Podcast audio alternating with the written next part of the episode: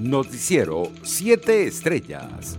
La administración del presidente de Estados Unidos, Joe Biden, considera que Colombia debe ser uno de los actores internacionales que esté representado en la mesa de negociación entre el gobierno de Nicolás Maduro y los factores políticos liderados por Juan Guaidó. Así lo aseguró este lunes el director senior del Consejo de Seguridad Nacional de la Casa Blanca para el hemisferio occidental, Juan González, en entrevista con un medio de comunicación colombiano.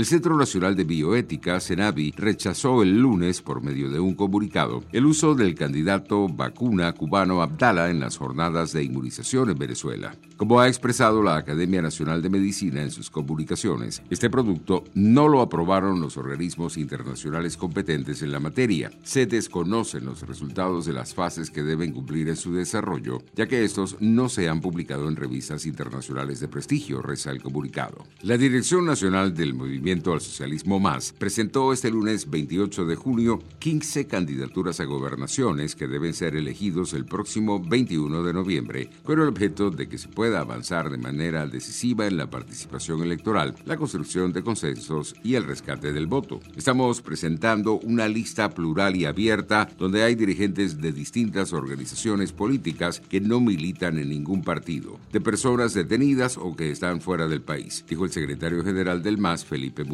en el marco del centésimo octogésimo periodo de sesiones de la Comisión Interamericana de Derechos Humanos, el director de la organización Fundarredes, Javier Tarazona, denunció el desplazamiento forzado provocado por la acción del Ejército de Liberación Nacional, las Fuerzas Armadas Revolucionarias Colombianas y otros grupos irregulares en territorio venezolano.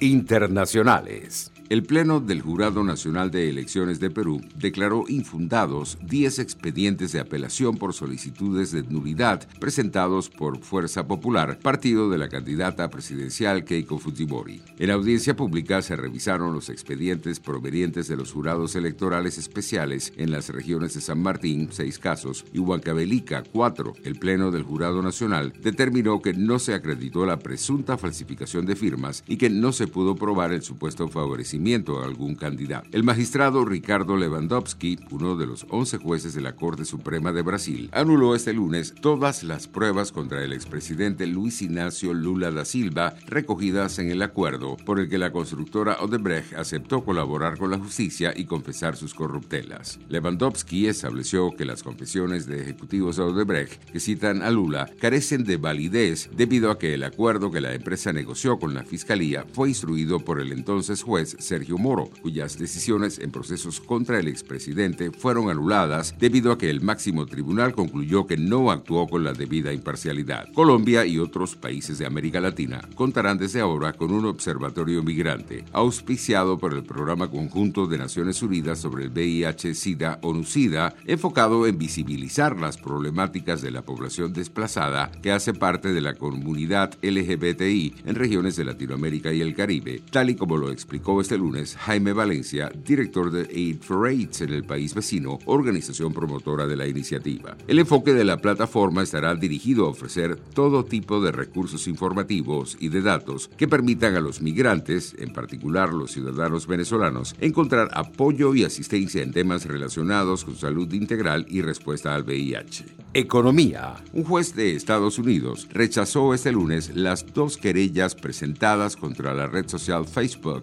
por presuntas prácticas contrarias a la libre competencia, lo que da la razón a la empresa en las demandas del gobierno y de una coalición formada por varios estados. En su escrito, el magistrado James Busberg consideró que la demanda del gobierno no tenía un caso lo suficientemente sólido como para acusar a la empresa de la red social de estar abusando de su fuerza en el mercado en contra de lo establecido por la ley. Deportes. Este lunes 28 de junio terminó la fase de grupos de la Conmebol Copa América con las victorias de Argentina Argentina ante Bolivia y de Uruguay sobre Paraguay. Quedaron definidos los cruces de cuartos de final que se desarrollarán entre el viernes 2 de julio y el sábado 3 de julio. Por el grupo A, Argentina, Uruguay, Paraguay y Chile accedieron a la siguiente ronda, mientras que por la zona B clasificaron Brasil, Perú, Colombia y Ecuador. El primer duelo de cuartos de final se disputará entre las selecciones de Perú y Paraguay el próximo viernes 2 de julio en el Estadio Olímpico Pedro Ludovico Teixeira de Goiânia. Brasil se medirá con Chile en el estadio Nilton Santos de Río de Janeiro. Noticiero 7 Estrellas.